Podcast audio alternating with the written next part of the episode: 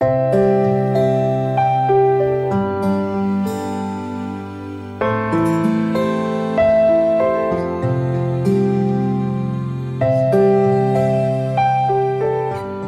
兄姐妹平安，每天五分钟，牧师陪你读圣经。今天我们要读的经文是马太福音第九章十四到十七节。那时，约翰的门徒来见耶稣，说：“我们和法利赛人常常进食，你的门徒倒不进食，这是为什么呢？”耶稣对他们说：“新郎和陪伴之人同在的时候，陪伴之人岂能哀痛呢？”但日子将到，新郎要离开他们，那时候他们就要进食。没有人把新布补在旧衣服上，因为所补上的反带坏了那衣服，破的就更大了。也没有人把新酒装在旧皮袋里，若是这样，皮袋就裂开，酒漏出来，连皮袋也坏了。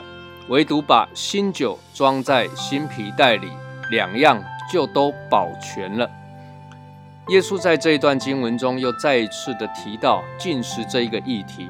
事实上，这并不是耶稣自己提起的一段教导，而是有人来到耶稣与门徒的面前，直接的质疑耶稣的门徒不进食这件事情。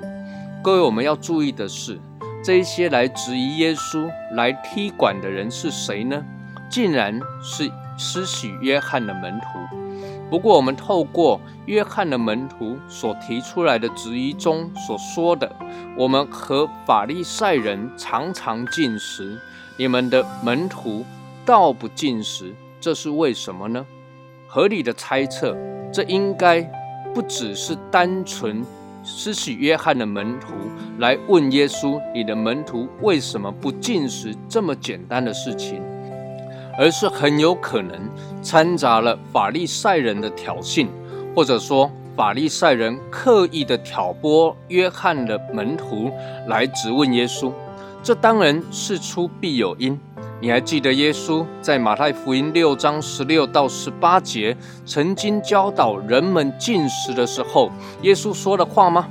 耶稣说：“你们进食的时候，不可像那假冒为善的人，脸上带着愁容。”因为他们把脸弄得很难看，故意叫人看出他们进食。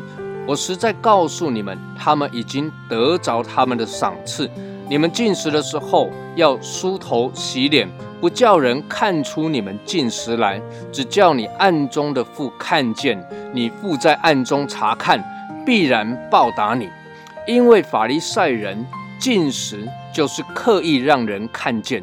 就是故意让人知道，耶稣责备说这叫做假冒为善，这当然触动了法利赛人的敏感神经，使得法利赛人想方设法想要找耶稣的麻烦。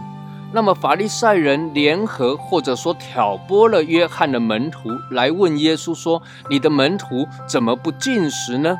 耶稣怎么回答他们呢？耶稣用两个比喻来巧妙的回答。既不批评约翰的门徒的进食，也没有否定自己门徒没有进食。这两个比喻其实所要表达的两个重点：第一个，新郎与陪伴之人同在的时候，不是进食的时候。当然，新郎指的是耶稣，陪伴之人是门徒。当然，门徒不需要进食，但相反的。这个比喻也肯定了施洗约翰的门徒，他们进食，因为施洗约翰已经被下在监里，不在他们身边了。第二个比喻所讲到的新布补在旧衣服，还有新酒装在新皮带，这里有很多的解释，但我们从上下文来看，耶稣要表达旧的有旧的好处。新的有新的好处，不能以偏概全，新旧不能够一体适用。